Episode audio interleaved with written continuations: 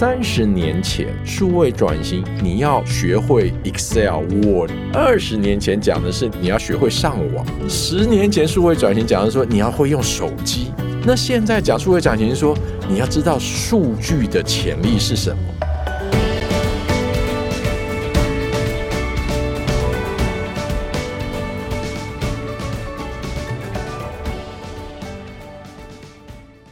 大家好，欢迎来到今天的哈佛人物面对面单元。那本周的主题呢，我们来谈数位转型哈，这大概是很多企业的痛了哈。就是无论如何，你不管你是大企业还是小企业，不然你是传统产业还是你是科技产业，甚至是数位原生产业哈，都要面临这个数位转型的挑战。那么，哈佛商业评论在这一期初刊的十月号，就是用第二届数位转型顶格奖最新的名单。前几天我已经有预告了哈。今天呢，我们就会邀请到第二届啊，这个是由哈佛商业评论以及 SAP 共同主办的，邀请我们台湾的各行各业来参与我们这个数位转型顶格奖的一些一个评比跟竞赛。那最新得奖的名单就在十月号出刊了哈。那我们今天呢特别邀请我们的数位转型奖里头有一个叫领袖奖哈。为什么有领袖奖呢？因为我们觉得一家公司的数位转型一定无论如何是领导人要来推动的，领导人要来发起。的他的意志力跟他的方向感是非常重要的哈，所以我们特别设了一个领袖奖。那我们今天呢特别邀请领袖奖之一的啊某某的总经理古元宏古总经理来到我们的节目现场。我们先请总经理跟各位听众打个招呼。各位听众大家好，嗯，也恭喜总经理哦得了这个奖。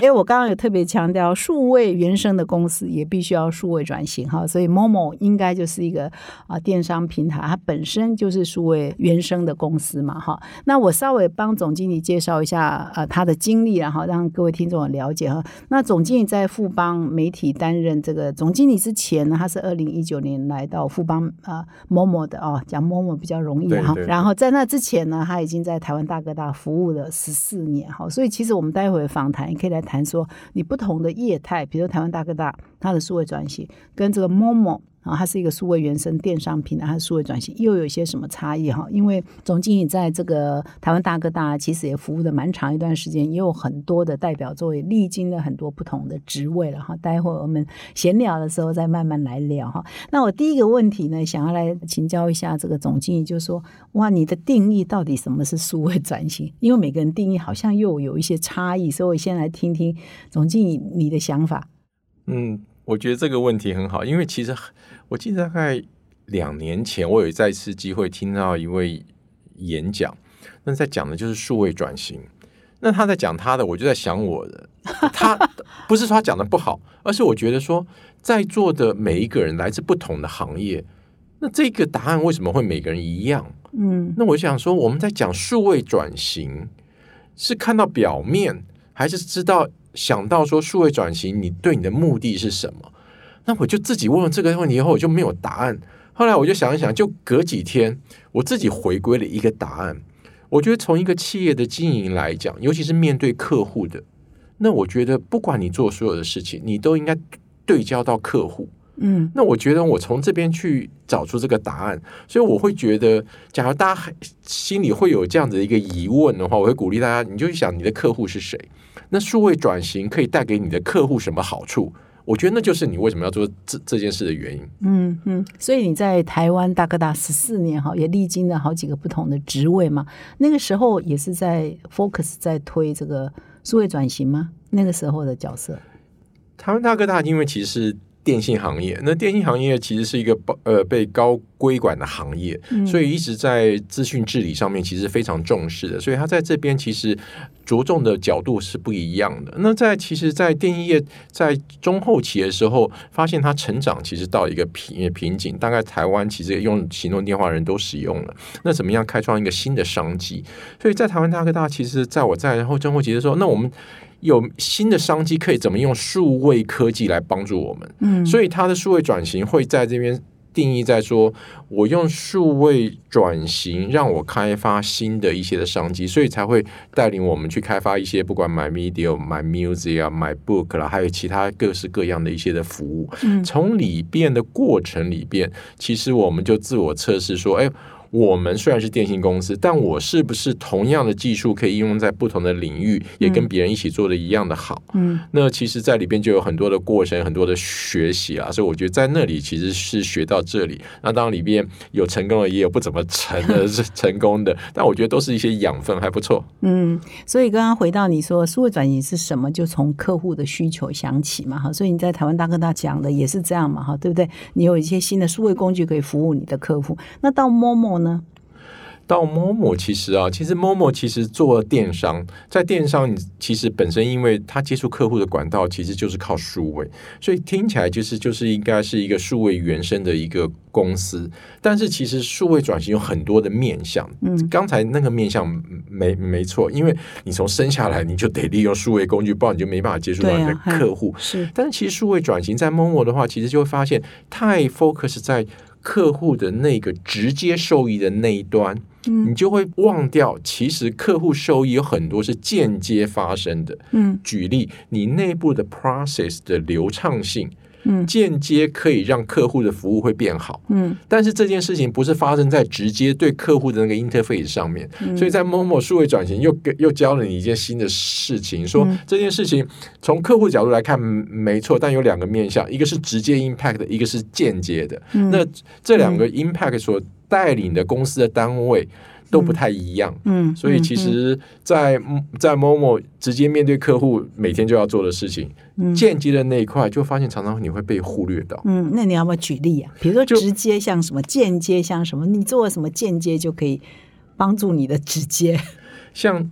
直接的就很容易，你看我们的 A P P 有没有好用？你用我们的 A P P 上面，你想买东西是不是很容易就能找到？资讯是不是都很清楚？然后整个的使用的历程，你觉得哎这件事情是方便的？这起起码是对面对客户的一个数位转型出来的成果。当后面方方面面其实要做一些其他的事情很多，但是整个的电商在购物不是只是买完了整个服务就就做完了。你买了以后可能你不喜欢，你要退货，嗯，那。这些退货跟送货也牵涉到我的物物流，你买了以后可能有些问题，你要。联络我们的客服，这些都会牵涉到既有的我们内部 internal 的 process 也没有办法跟前端的连接，所以我的整体的服务才会好。所以我们其实后来也做了很多的 project 去补足这一块，让我们客户不管是对我们有任何的抱怨，需要服务，我们的物流方方面面，我们都希望它都能够被数位整合在里边。对客户来讲，它是一个。全面的，他已经习惯用数位的方式买购买他的东西，他可能也习惯你很多方式都用一些数位的方式能够解决他那样子的问题。那这个后面其实我们就做了一些的 project，那是很多这样子的 project 就比较特别要用点力，因为它是间接发生在客户，因为间接发生在客户就等于间接。产生的营收，但是它的其实对你公司，其实在数位转型上是还是非常重要的一件事。嗯，所以就是说内部的营运管理也很重要哈，就是说客户看不到的那一面啊哈，物流那一面、仓储那一面哈，还有内部的客诉啊、客服啊这一面，是有时候是客户看不到的。对，其实不止这样子，包含说，假如客户买了一个东西，他要他要退货啊，说哎，我我这个东西买了不喜欢或买错，他退货，那牵涉要退款了。你退款就牵涉到你后面的会计的流程，你你财务的流程，这些都要接上来，客户才会满意。但是其实这都是比较容易在刚开始做数位转型的时候，面对客户的时候会比较忽略的这些角落面的事情。那慢慢其实当你越推越越精进的，这些都会浮现出来。其实内部的 process 不见得比外部的其实要容易做。嗯，其实这里边其实我们在整个过程里边，我觉得都是对我们来讲。这些都是一个过程啊，然后我们其实也还在努力，希望能够做得更好。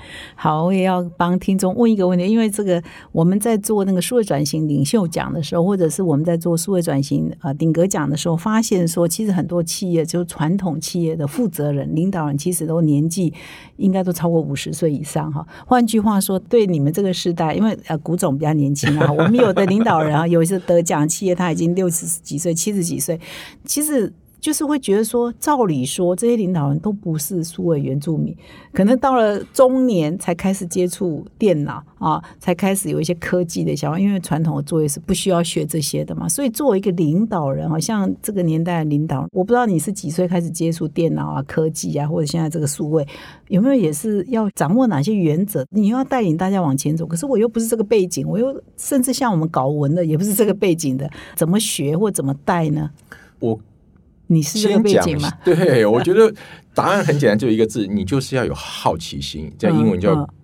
curiosity，对 curiosity，你要 stay curious。嗯我觉得这件事情是很重要的。那这件事情可以突破年龄的限制，嗯那突破年龄的限制这件事情很重要，因为数位转型这件事情不会停止。嗯其实，在来的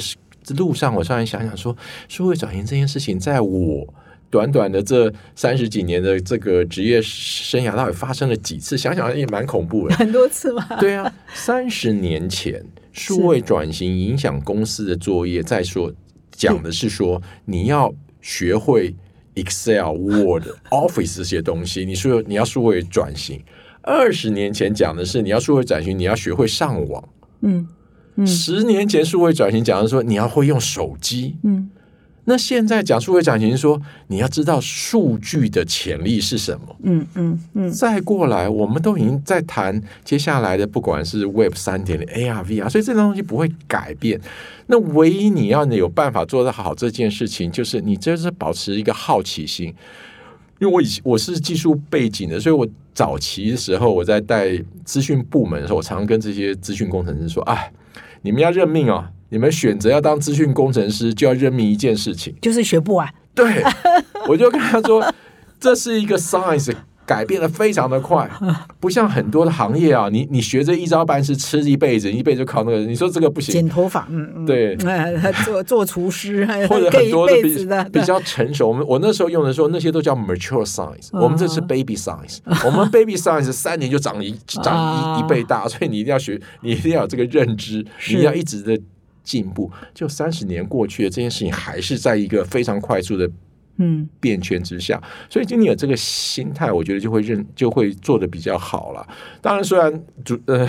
主持人说我其实年龄还没有这么老，其实也也不小了。在我们公司里边，我大概是数一数二老的了，因为我们这种行业可能天生员工就比较年平，均年纪呃三十几岁，对，大概三十三、三十四岁有比平均国人年纪小一点点，对。国人平均大概快四十了，所以绝对绝很 很多绝大部分年轻人，他觉得现在我们做的事情，他觉得理所当然。但我还是要忠告他，你也会老的。所以那你还是我老，对对老，对，所以那个好奇心还是要保持的。嗯你可能现在学这件事情，你觉得是很理所当然。我希望十年、二十年后那件事情，你还是会觉得理所当然。就是十年二十年有新科技出来，你也是要拥抱，对不对？对，所以我觉得这个会让其实牵涉到，其实就是你公司假如这个文化做得好的话，你未来不管这个科技怎么来改变，我觉得你都应该适应的会很好。哎，所以即使是你是技术背景的，对你来讲，新的科技集团，像现在你说要未来拥抱，我知道贵集团在讲 AR、VR、Web 三点零、NFT 等等，也是学的很辛苦吗？你要让我平衡一下心里，你要告诉我你也是学的很辛苦，因为我是学的好辛苦。我我我必须讲哦，以现在这个年代，你你越来越学的越辛苦。为什么？因为现在的资讯有点爆炸，所以我们现在的学习的过程其实会先要经历一个阶段是资讯的筛选。那我不是捧你们啊，我觉得你们在里面扮演一个很重要的角色。嗯，就是其实就是不管是 HBR 的中文版啊，或者是你们的杂志或出的一些书，我觉得都是帮忙大家把资讯做一些的筛的筛选。不瞒你讲，你刚举的那些例子，我也是找一篇。我觉得我最能相信他对这件事情的看法。我先从那一篇我先开始看，嗯让我自己有一个正确对这件事情，什么叫 Web 三点零？嗯，它它为什么会被定义成三点零？哦，它的我我先从那个先一点零、二点零、对，我我通常都会先找个 introduction。那我在选 introduction 的时候，我会选一个我觉得我比较 trust 它的 view 的，嗯因为其实刚开始一个新的科技出来，一定很多的 hype。各种衍生性的说法，或者一各种的在上面做的梦，都会讲的很多很多，那个会把它延伸到有的时候可能不见得是这么实用的阶段，所以还是回来看说，哎，为什么他们会觉得要把它定义成 Web 三？到底是看到一个什么突破点？那我们希望找到一个比较专家一点的想的想法，吸收他已经对这件事情的理解，再从上面去往上走。我自己真正经过过这件事，我去查过 Web 三点零到底是怎么发生的，它到底应该包含是什么？那我大概就先把我自己先放在一个正确的轨道上面，然后再上去往上去延延伸。那我觉得现在的年轻的同事啊或朋友们，我觉得他们接触的管道可能跟我们又不太一样，因为他的周遭他的同才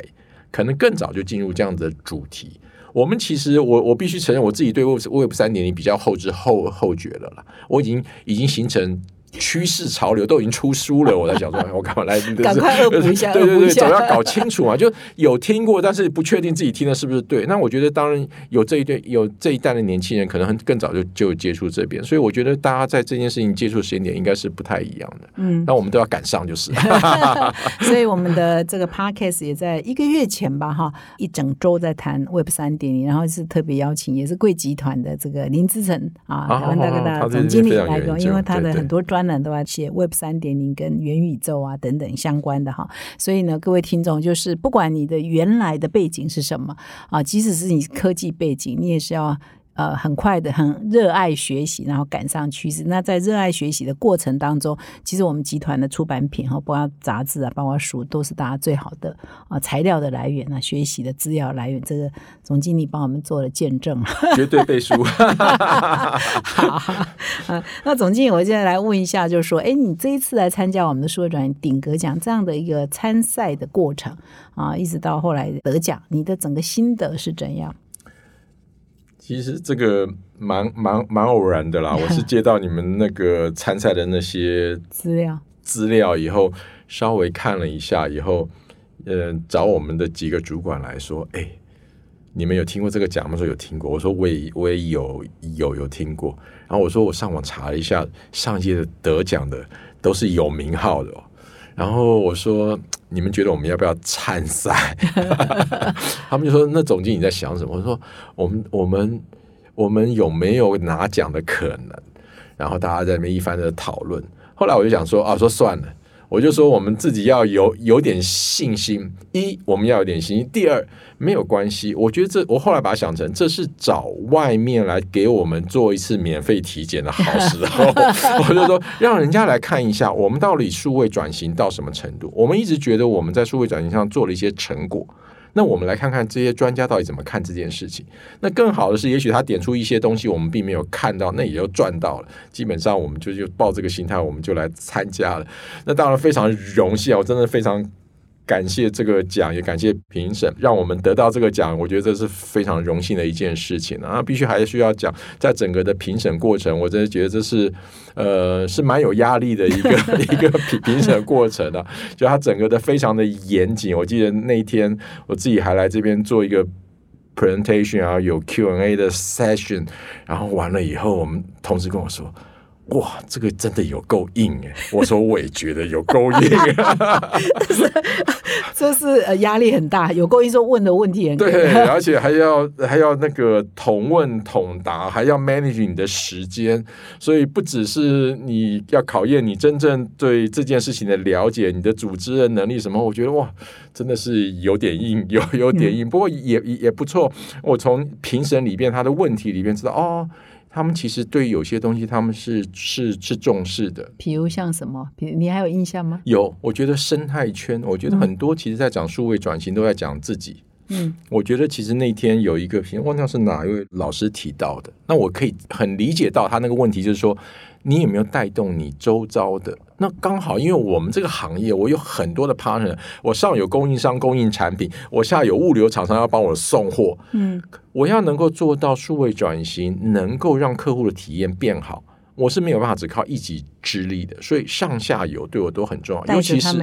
对，尤其是物流厂商。那物流厂商又多，嗯，大小也不一，嗯，资讯化的程度也不一，嗯，怎么样让它也能够？跟我们的数位转型串接在一起，我们其实是真正有这样子的一个经历跟学习，带动别人一起来做这件事情。那我觉得那个问题上，我觉得哎，这件事情我真的是不比较不太容易做到的事情。然后刚好那天评审委员有问到这里。嗯，那就是说，啊，很多企业也分享说，哎，其实在这整个参赛的过程，也是强迫自己去整理一下，到底我们公司啊这边做一点，那边做一点，因为可能如果没有一个比赛或一个竞赛，你可能就是啊各部门在做什么，好像知道，可是没有把它汇整在一起。那是不是我们这个奖也会 push 大家把它汇整在一起来看一看，到底全公司在做些什么，是有它的价值的。是的，他他一定会有这样子啊，因为为了为了要为了要得奖嘛，我们一定会要找出一些亮点啊，所以大家就会。来整理，那在整理的过程里边，也会就重新再 review 说，哎，当初做这个其实碰到了什么事情？嗯，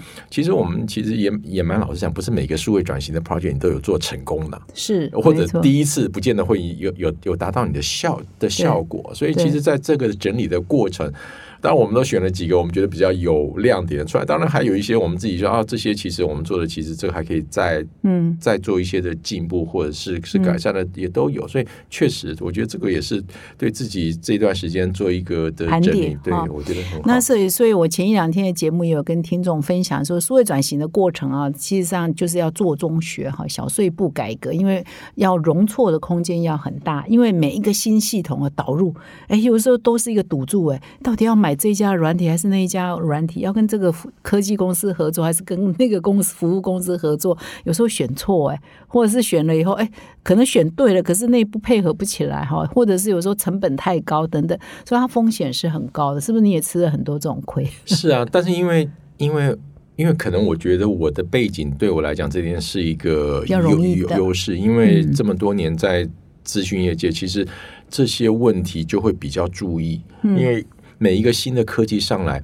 大家常常会被新科技给冲昏头了。对，一心就想赶快导入新科技。对，啊，你都忘了你要导入新科技要干嘛？是，然后常常会把目标设得太远大，然后造成那样子的专案比较难去 manage。然后加上新的科技，你本来就没有没有掌握这么好，所以整个专案的风险就会提高。嗯。然后再加上，因为对他的期待太高，所以你可能不见得有这么大的容错的空间。嗯，所以一开始的心态并没有 set 很对。嗯，我觉得主持人刚刚讲到，我觉得那个非常非常重要的就是，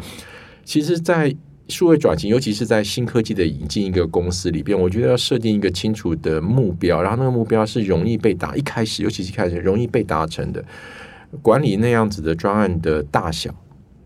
所以让你容易去达成，选一些你比较有把握的专案当做起起始点。嗯，更重要的，不管怎样，嗯，你做好多万全准备，都给他一些容错的机会。嗯，尤其现在的数位转型比较很多运用数位的科技，不管是 Big Data AI，嗯，说实在的，它。的特质都不在一次做成，它的特质都是在一个 iterative 的一个，就是一直循环改善、循环迭代的哈，对，就是所谓的迭代。对，它现在都比较流行是这样，所以不是像以前做一个大做好，不是啪一下做好，现在不现比较不是这样子。对，以前可能花个五年 深蹲，然后做好一个什么东西很伟大，现在不是的，就是先上了再说，然后迭代改革，然后几乎每天迭代都可以。像你们电商这样，真的是啊，速度要很快。我再来。接下来问总经理一个问题，就是说，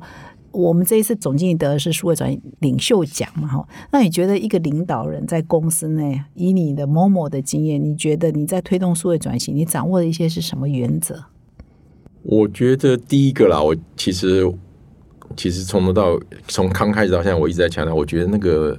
做这件事情的目的是很重要。嗯，这件事情的目的很重要，有两个面向。对对对，管理阶层，我我会 set 一个。呃，我觉得我应该要期待的的成果在哪里？第二个，其实对参与的人来讲，我觉得是要让他有参与感，就是说，我们来做这件事情，最后会变成怎样？这件事情会让我们公司变得好，还是其实不止让公司变得好，也帮你的工作变得比较好好做，或者让你变得比较容易服务我们的客户，所以他的参与感会。增加，那我觉得这样子是一个很重要的一个在数位转型上的一个基础了。就是一定，因为你最后不可能是机器在做，一定是员工跟着新的科技的 solution 或者是设备一起来发生这件事情，所以人在里面的元素很重要。那人的参与这件事情不是这么的容易，因为看你定义的整个专案会牵涉到的单位，那牵涉到单位它的对它的数位的能力应该都不太一样。嗯，那怎么样让大家拉到一个比较可以一起工作的一个点上，然后 align 这件事情，然后大家可以一起能够把它给完成。当然里边可能会针对一些人，可能要做一些的训练，然后或者是对整个的专案的范围做一些的控的控制。我觉得这些都是其实是在推动这些事情是非常重要的。那通常他会，比如以 Momo 来讲，他是不是就各个部门都很有很多专案在进行？这个要提倡呃仓储自动化，那边要什么客服怎么样？是是这样的想象吗？是一定的，一定的，各部门都在很多专案，那怎么 整合呢？像我们 HBR 上的文章就说到最后，你最好是搭一个像那个啊微软的执行长在哈佛商业评论上发表一篇文章，就说你到最后变成一个平台模式，整个公司就是一个大平台，大家共用一个资料库，它叫数据湖哈，那是 Hub 概念，就大家都可以用的。然后是这样吗？以 Momo 来讲是怎样吗？我觉得它是一个长大的过程或成熟的过程。嗯我觉得每个每个企业可能会发生，一开始一定有先知先觉的人，嗯，就是有些单位因为他作业他的工作的关系，他对这些新的科技的应用，他觉悟的比较早，他觉得我要来引。引进一下来帮助我的作作业，他可能就会起一些小的 project 当做开始，或者我们因为起了一些 project 从那边为开头，所以他会先先发生，然后逐渐另外的单位觉得，哎那我也我也来做一点这个，他只要自己 allocate 一些 budget，他可能也开始做一些，所以一开始你可能会有一些的 project 就这样在散在很多部门上面去做，我们也我们也发生过。几年前，你发现这边有一个一个系统 run 一个 database 做出这样子的 result，那边也有一个，那这样其实没有不好，但是后来会发生有点混，有点混乱，或有一些重工。叠床架屋很对多是吧？对对，所以违章建筑很多。做 IT 很多情形都会变成这样，所以像我们比较有经验，就很早就会警觉到，就会 set 一些 rule 不不受欢迎的 rule，像什么？像是嗯，部门自己不能拥有自己部门的 database，数据是公司的资产，哦，这不受欢迎吗？这不受欢迎，因为它的它的它的弹性，它它本来他觉得他只要做一个这个数据的使用，他的部门解决他的问题就好，因为他因为他只有在他他只有他部门的 view，但我们会觉得，因为你这样。你造成的，你做出来结果其实也没有办法再回送到我们整个公司，让其他人在用。所以别人在用的时候，他可能有百分之二十其实是可以使用你那边做，那其实他就要从头再是在做。而且说实在，你自己在定义你的资料的时候，是因为你的座位在在定义的，跟全公司在看这件事情的定义，有时候也不见得会一样。所以很早 之前，我们就很不喜欢有这种各自建立自己管理的系统的这样子的方式。所以，其实我那时候就跟我们资讯的主管说，呃，发生了就发生了，你现在要把它逐逐步都要那已经现成有的那个是你二零一九年到陌陌就的现象就是这样，它就是有各部门有各有资料库，它有不是说各部门有些部门有一些资料库，因为它跑得比较前面，它有一些的痛点，它希望马上要能解决。那我可以理解，那时候可能因为事情就很多，然后他可能就找到一批人，他就自己做了。那我觉得这些 OK，他你可以先暂时解决你的事情，但是需要让他大家知道未来为什么要我们要走向一个比较同整、有架构的方式处理这些所有事情的好处。讲通了，其实大家他就理解。对他不只是理解，他其实他他并没有说他一定要一个他部门专门的，他只希望他有他的 prior priority，、哦我的东我的问题有被可以被解解决。嗯，所以我们就让大家了解说，其实它会有一个有一个过程，我们把这些东西全部都收进来。所以我们现在有一个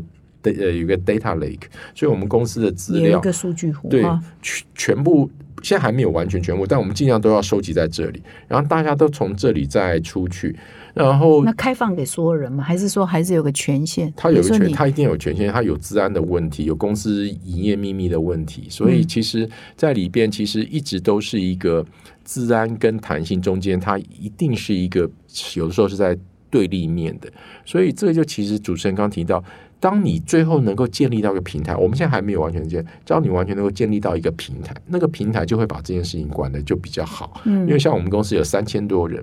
每一个人权限可能都多多少少有点不太一样，嗯跟着他的工作、跟他职位都有一些不同。那这些的管理要能够比较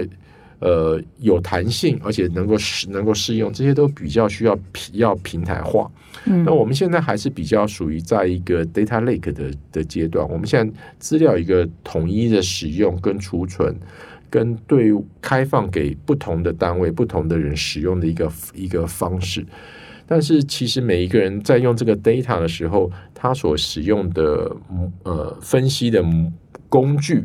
跟模组，有的时候不尽相同。嗯举举例做经营分析的人，我们有一些工具；然后做经营分析的人，他现在都有一些工具。比较复杂的一些的案例，像我们要真的要一些特别的呃 algorithm 来处理它，用一些 machine learning 的这些事情的话，那就要一些特殊的专案来处理。嗯。那我觉得未来这些事情随着科技越来越成熟化，现在已经可以看出来，未来这些的也可以这些 algorithm 都可以成为一些不同的模组，嗯。不管是在云端或在你公司的地端，很可能会在云云端呢、嗯。然后用这些大型科技公司的一些 solution 套在你的资料上面，然后这样子造就一个这样子的平的平台使用，会让你整个的使用的方式跟产生的效果会更有效率。那我觉得我们 Momo 还在往这条的路上还在走。那好的是我们现在至少现在。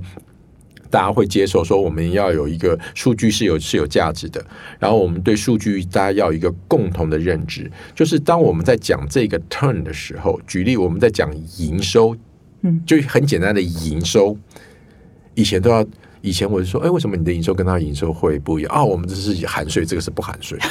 我说、哦、OK，因为财务都是看不不含税，营业单位看含税，这个就会造成你在 data 使用上面的时候会产生这边人出来的这样子的 data，那边人使用可能会产生啊。这两边的 revenue 怎么数字不一样？一个是未税，一个是含税，这样对所以所以统一变成从一就是未税就要写的很清楚，它是哦是未是未未未税营营收，嗯那其其他的我们没有没有没有注明，就是含税营收。举举然后有有注呃未税要注明，其他就不用注明。类似这种事，哦就是当你有一个要统一。对，当你有个有个 data lake，然后有一个统一从这边把资料拿出去再使用的时候，跟在加工的时候，这些慢慢都会变得比较有制度化，那就节省了很多。其实你不知不觉中，其实减省就让你的在使用资讯更有效率了。嗯那当然这些些是基是基本功，会让你在日常在做公司的。管理上面一些的报表啊，K 呃 KPI 的 tracking 啊，都变得比较有效率。有这个做基础以后，你才能导入更 advanced 我刚刚讲的，不管是 machine learning 啊，或者一些其他的专属的一些的 module，帮你处理一些特别的事情。嗯，那我觉得我们现在正在这样子的一个 stage 上面。那我觉得这接下来都是一些的过程，然后我们希望能够再往平台化那样子。再能够接近现在更先进的公司他们的做法。我请教总经理，你刚刚说哈，我觉得这一点蛮有趣，就是要设定一些不受欢迎的 rule 哈。那可不可以多讲几个？一个 rule 就是啊，各部门不能拥有只有自己专属的 data。除了这个还有什么？然后我就因为要这样，我就跟他说 data 不落地。就以前他部门会说啊，那就放在我们的 server 上面，没有没有没有。现在我们的 data lake 是在云端的，是不落地的，哦哦所以所有东西我都我都收上来。你们要用的人全部要从这边用，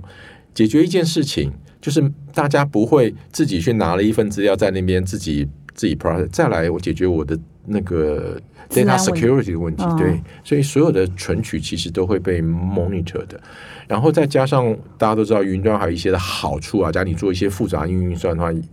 云端其实它的 scalability 是是比较好的。嗯然后再来的话，当然就是我们也不太允许自己去外面 download 一些的 tool 来用，我们会选择举例，我们假如是做一些经营分析，类似这种 multi-dimensional 的这种呃分析的报表，我们会我们就会统一 survey 一些 tool，然后。给大家训练，跟大家教大家会怎么用，因为每个人从不同的 background，他说哦，因为我以前我公司用这个，我很会用这个，所以你我也要买一个这个。那个人说妹妹，我们公司用这个，所以我要买一个这个，这这会弄得你很乱很乱，然后 support 的人也很会很辛苦去 support 这种不同。所以我们现在都是说，就是这个就只有这一个，那你们都不习惯，我们可以同意，但是我们是我们 survey 过，这应该会。对我们解决这件事情，这个应该是最实用的一个 tool。那我们就我们就给你们 training。所以你们公司只有大我没有小我哎。这有分成，假如你真的是非常 advanced 的 user，然后你要对资料做一些真正的类似像 data scientist 这样子的工作，我们会把弹性开在那里。嗯，因为他会需要，他真的他有那个能力，嗯，去做这件事情。但是这也要中央核准啊，你不能自己部门主管就说我去采购这个来用啊，这没有多少钱呢，我就自己下决定。但是到最后各部门如果都这样，完了就不可收拾了嘛。整个公司是不是这样的逻辑？而且说实在，你公司大部分的 user 都比较不是那种 advanced 的 user，对啊，他大部分都是要一个 tool 来让他日常的工作做得更顺。所以我们如果说要或不要，就要在数位转。转型的过程或影响数位转型的过程，这些不能做哈，不能自己有资料啊，自己采买城市，那什么一定要做？有没有要？一定要怎样？我觉得其实要的这件事情比较不多，我觉得比较是公司能能做的要比较都是在训练呢。我觉得是应该是说，我实在没有办法逼迫你去学习什么，我唯一能做的是让你知道这件事情对你很重要。所以就刚才提到的嘛，因为科技一直在在进步，然后一直都有新的技术出来，然后这个新的技术其实会改变你的工作的内容。那工作的内容就隐含到说，你要做这个工作，你说要具备的技能。所以我要让他了解数据可以怎么让你的工作做得更好。然后这件事情现在你没有感觉它这么重要。但是这件事情就跟你现在回顾说，三十年前我们跟他说你要来做这工作，你要会 Excel，他会说我会打计算机就好了，我也会加，我为什么要 Excel？当初打计算机的人，我们要求说你一定要会 Excel，那现在就是我们要求说你要知道数据它到底。可以帮你的工作带来什么样的改变跟好处？训练它这件事情，这件事情越来越不容易，有点抽，有点抽象了。以前那 Excel 那个是容易嘛？你看你这个敲了半天，你看这个，你只要学会这个 skill，它有多少的功能可以帮你做很多的分析啊，帮你做平均值啊，做这个做呃做那个。就总经也非常强调数据哈，所以你要不要再跟听众说清楚？所以你的数据是什么呢？现在啊，你们会怎么样大量的使用各种什么样的数据？员工应该学会分析数据、看数据，得到 insight。举一个我们在库房的例子好了，其实我们的人一直，我们我们的商品非常的种类非常的多，仓库也非常的多，所以一直都会有一个问题，就是你到底。商品应该放在哪个仓库？应该怎么放？放多少的数量？嗯，那之前大部分都是用。大家的经验值，所以我这个东西叫来，我应该放这里，放呃呃放那里。那常常就会有人 complain 说，哎，这个这个仓库没货了，那个仓库还货一大堆，我们要调来调去。他们说啊，那我们调下次来，我就要记得是要这样。那久来久之，大家想说，那我们怎么解决？因为实在商品太多，实在是没有办法用人来把这件事情做得很好。到底多少商品？我们现在常卖型的就差不多一百万个 SKU。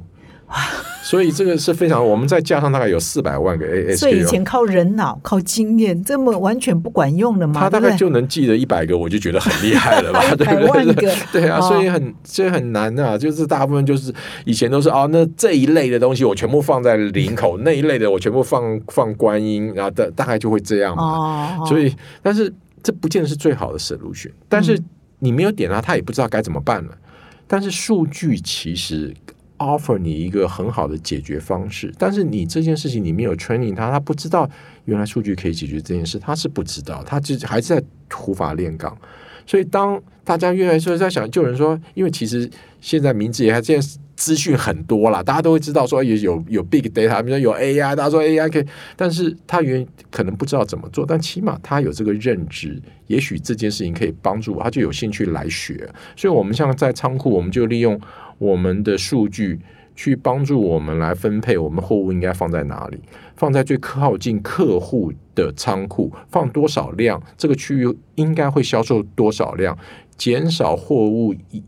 进仓以后再移动的成的成本，所以这是数据嘛？意思说他会呃，你要输入数据，然后销售也及时，然后他就会知道哪里最缺货，什么是这样？就是用我们过去的销售跟跟对未来的销售的预预测，加上我们。进货跟库存的数量，嗯，所以去决定说，因为这种东西通常北部举例是卖百分之六十的货，所以我要把百分之六十要要留在百分那百分之二十跟百分之二十放到中南部去。那在北部的话，台北市可能要放十趴，那个新北市放十五趴，类似是这样。那在十再去荡到那在台北市，我们有六个仓库，好了，那台北市六个仓库大安区的值要放多少？所以他就会一系列会做一个 model 出来，但是会不会准？一开始哎。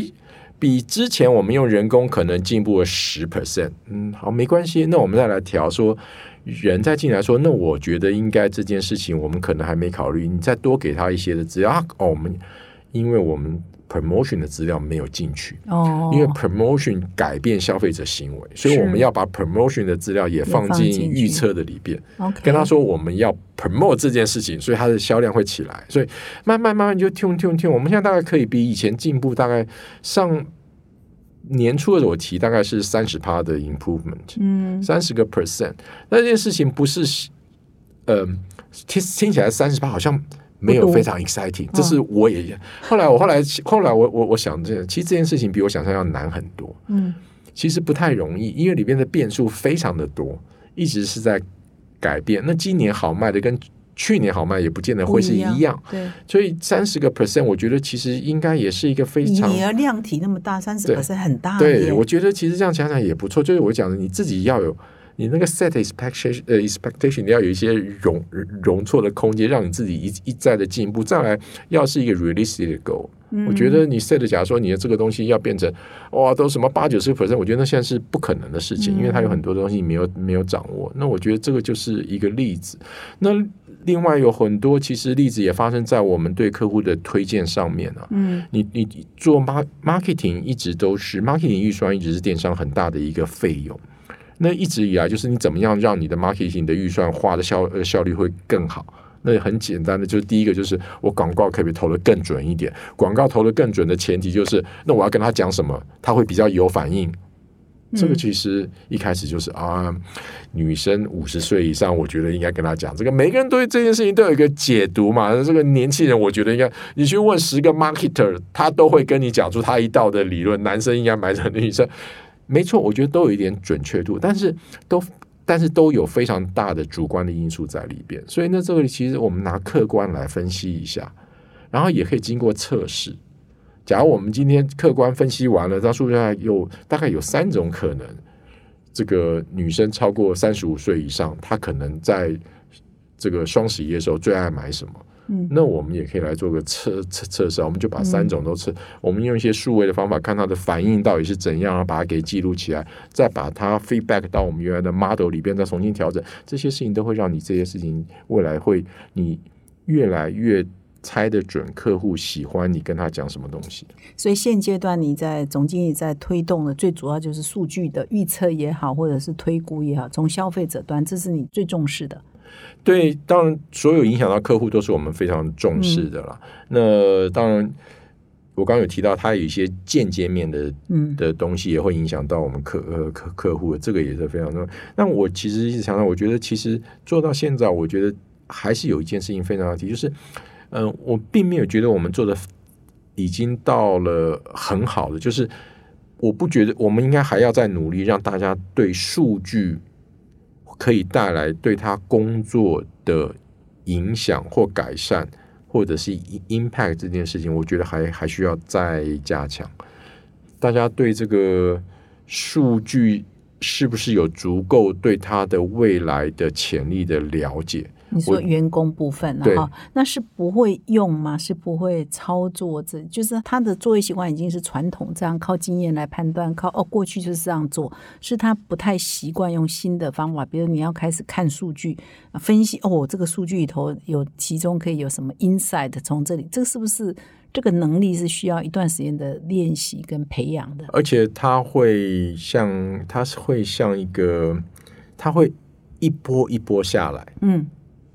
你你没有办法 reach 全公司所有的人，大家对大家在嗯在这个 mindset 上面对这件事情的认知是呃都达到一致的水的水准。嗯一定有一些人走的比较前面，嗯然后通常都是比较接近这方面使用的人，IT 的人，做做行销的人，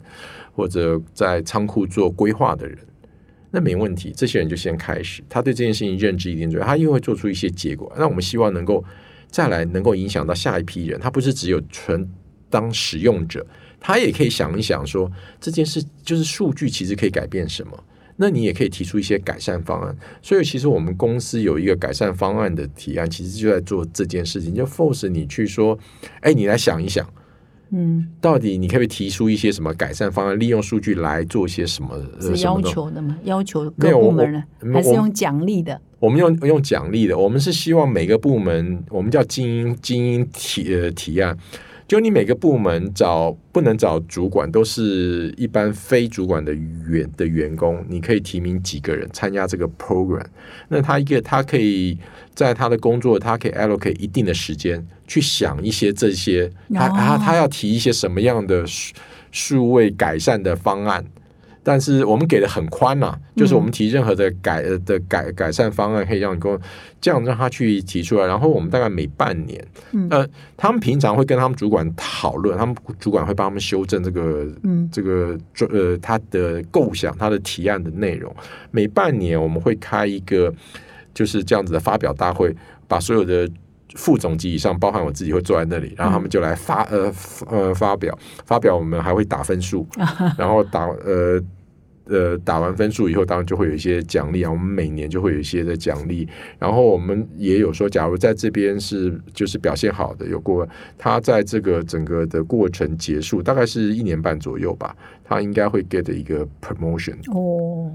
哇！所以我们叫精英方案，就是是我们也希望利用这样子找一些比较有有 potential 的年的年轻人年轻人，对。嗯那当然也希望能够在也在利用音乐这样子，可以带动部门对这件事情的一些的气气氛啊。不管你今天是、你是 back office 的部门，还是前是前端的部门，都有机会能够参与这样子的专案。那总经理推动到现在，你觉得最困难的是什么？在做数位转型的一路上，你觉得最困难的、最辛苦的会是什么？嗯，我觉得其实刚开始其实比较困难的是，因为数位转型很多，其实要跨部门，嗯它的那个影响或它的那个 benefit 会比较大。嗯就是它的整个流程都能数位化，它对公司的影响比较大。但流程一跨部门的流程，其实那样的专案都比较难管理，它会牵涉到很多部门的。呃，他的人，他他人力的 allocation 啊，这些事情，然后整个的专案的规模可能也都会比较大，但是怎么样鼓鼓励各部门主管都能够全力的参的参与，因为跨部门嘛，那谁要做力的，谁要做是参与者，这个部分这就需要通常都需要我出来说这件事情是很重要，我需要大家的支持，然后我会定期来要这个 PM 来跟我报告。让他知道说嗯这件事情不是只是做，因为我我会呃定期会听他来报告，所以我会了解说大家的进度是怎样。那你要花点力气去推动这些嗯跨部门的。的工的工作了。那另外，其实因为这样子的话，你还要那些 key person 要能够参与，嗯因为 key person 他才知道说流程数位化其实中间的 know how 是什么了。其实我们在呃在数位化的过程里边，其实对技术人员，他就是把技术专业知识要要要导进来；对非技术人员，他对这件事情的贡献，就是要把你的 know how 数位化进来。嗯嗯嗯，你要嗯你要所谓 know how 数位化，就是你要跟我们讲说你要怎么做事，对，但是。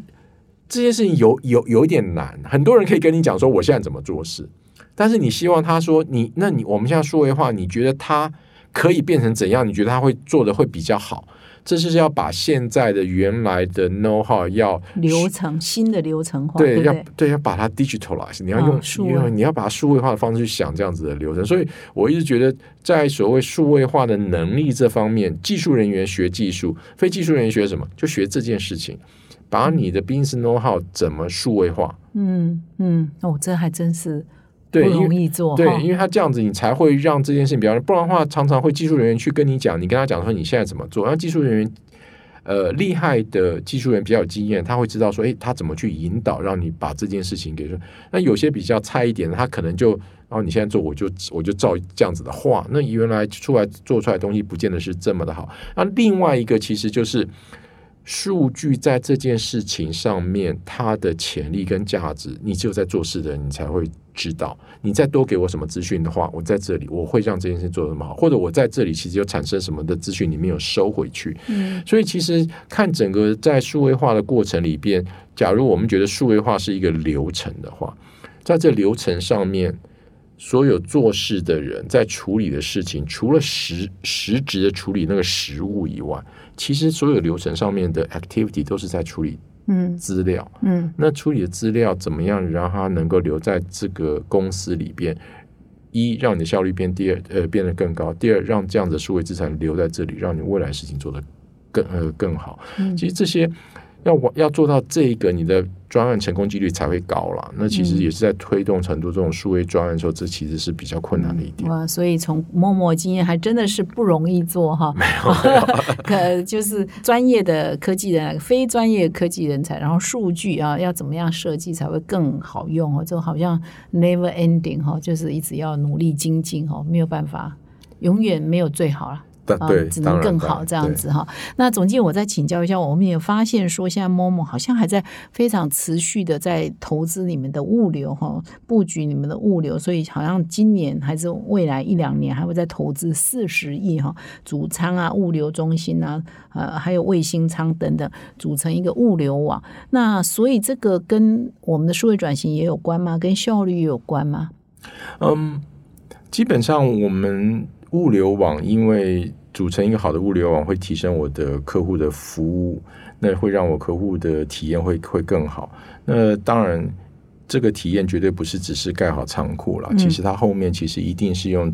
资讯科技来来支撑的，所以它绝对是一个在这个环节里边是很重要的。加上你我们的仓库越来体量越来越越大，你真的没有办法用人管，这一定要用系统来管，所以这件事情一定是两个结合要很好的。就是你们营业额还在持续成长，所以就必须要做这些投资嘛，哈。对所以其实一般消费者也不太理解哈，就是说你们已经有好多好多仓库了哈，是不是还要再用下游也是有第一线哈，从跟呃供应商那边还是用一般的物流公司去帮你收货，然后再进你们的主仓，然后再进你们的卫星仓，所以好像听说以后双北。以你们这样投资，三小时就都可以到货啊、是因为其实 仓库的概念就有点像店的概念，我仓库只要离客户近，我到达的速度一定会快。嗯所以我们卫星上的概念就有点像呃实体商店，它要它要展店，它开很多店，其实都是为了要接近客户，快速到货对啊。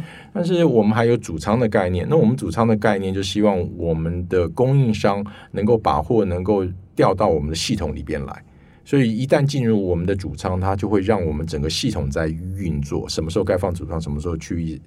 卫星星仓也许稍微也可以减少不必要的货物的流动。像我们比较配合比较好的、资讯程度比较高的供应商，现在都可以做到，尤其是量比较大的货品，他们其实有些是是进口的话，从下船就已经不进供应商的仓库，会直接进到我们这里来。所以这里边因为货你实体的货品已经 take 一个这样子的捷径，但你的资讯流还是要流。嗯所以这个部分其实你的那个资讯的架构还是要能够嗯支援你这样子的做。那这样其实对我们效率也好，其实对，其实现在很流行的节能减碳的这些事情，其实都是好事。嗯，尤其是某某快速在成长哈，我也要请教总经理说，像你们去年的营收是八百八十三亿多嘛哈，那么今年好像要上看一千亿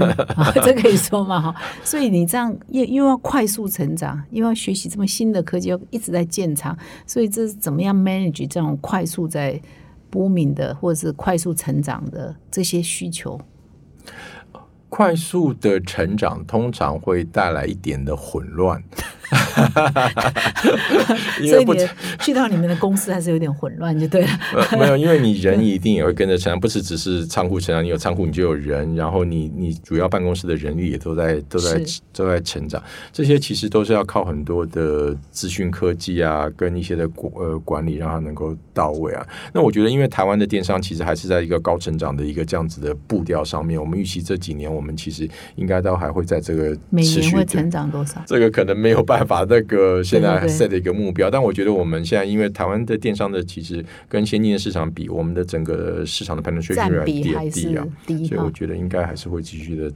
所以未来几年还是要持续的扩大哈。对啊，我们全台大缺工哎，会不会全部都被你们吸走？我们都找不到人。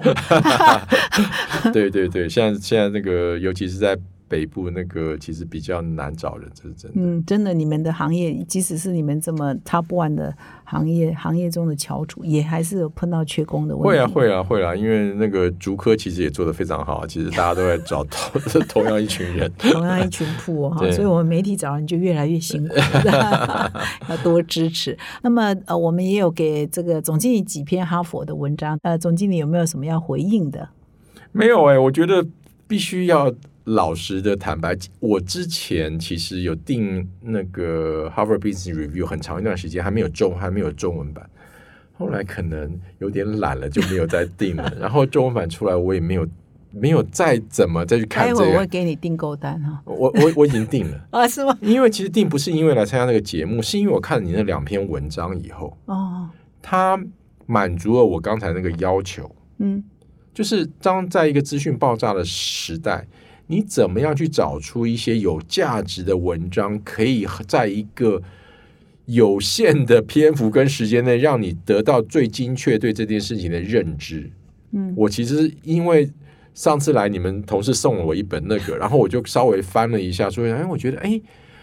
因为我觉得他把它整理的很好，我们只有做，我们是没有把它整理。”像那个数位转型的一篇，对，像那个 Microsoft 跟哈佛那个教授，对对，我想说，哎，这个过程我从来没有这样去整理过，但是他讲的就是大部分就是就是这样的对，就是对对，他讲到员工对参与这件事情的重要性，我想哦，对，你会碰到这样子的事情。不好意思，我已经叫秘书说我要来第一本，要回来继续来来来来重新练功，对啊。这个我非常感谢总总经理的见证了哈，的确我们那个。呃，谈数位转型文章非常多。那你刚刚谈的那一篇，也就是我这个礼拜一跟这个礼拜二前几天有分享的，就是这一篇总经理提到文章。所以各位听众，如果你没有听礼拜一、礼拜二，你要回听哦，就是介绍这个微软执行长跟哈佛商学院的数位转型的专家，他们共同合写叫全员跃升数位转型。就总经理就是看了这篇文章，决定订阅我们哈佛商学院。谢谢。我还翻了一下其一些其他的啊，你们也有后面好像也有谈一些 Web 三。三点零啊，数位地图啊，这些这些事情，我觉得不错。我觉得放在那里，有时间的时候翻一翻，学点新新知。我觉得这个事情很重要。我一直对于，虽然已经过很多年，我一直还是只学的那句话：这个 stay curious 这件事很重要。你要一直保持好奇心。对我觉得这件事情对我们从事这一行是非常重要的。尤其我们各位听众，我们在谈数位转型，所以尤其要拥抱数位转型，就 stay curious，因为。一直在变化，一直在变化。Big data 有大数据的分析啊，然后一直演变到现在 AI 物联网、五 G、AIoT 什么，所以你就发现这十来年而已，行动行动上网、行动通讯，就是你们呃电信业的五 G，所以就是一直在 accelerate，英文叫一直在加速哈。那这个科技又在这个基础上又又一直加上去，所以变成我们各行各业都好辛苦哦，要要迎接这个科技加速改变的时代。那没有 curious。怎么面对未来呢？对，因为就像你讲，因为赶得很辛苦，嗯，就要慎选你读什么，没有那么多时间。现在真的资讯太爆炸了，你真的在有限的时间里边找到对你最有利的事情。是好，我们谢谢总经理今天的分享哈。所以《哈佛商业评论》的确，他虽然来自于美国，但是他谈的呢，就是总经理刚刚提到，不管是元宇宙啊、Web 三点零啊、NFT 啊、这数位转型，更不用说了，ESG 永续这些台湾现在最重视的这些话题呢，《哈佛商业评论》都有非常觉得都是世界最先进的哈、最权威的，也是最当下最需要了解的一些新的产业发展的趋势。然后，所以谢谢总经理。那我们的今天的访问呢，就慢慢进入尾声。总经理有没有什么要补充的？没有哎、非常高兴有这个机会来录这个 podcast。好，那我们今天呢，非常谢谢这个总经理，也非常恭喜总经理哈，获得我们今年第二届的数位转型顶格奖的领袖奖哈。那明年还要再回来哦，拿别的方案再回来哈。感谢总经理，好，谢谢谢谢。啊，谢谢各位听众，我们下个礼拜再相会。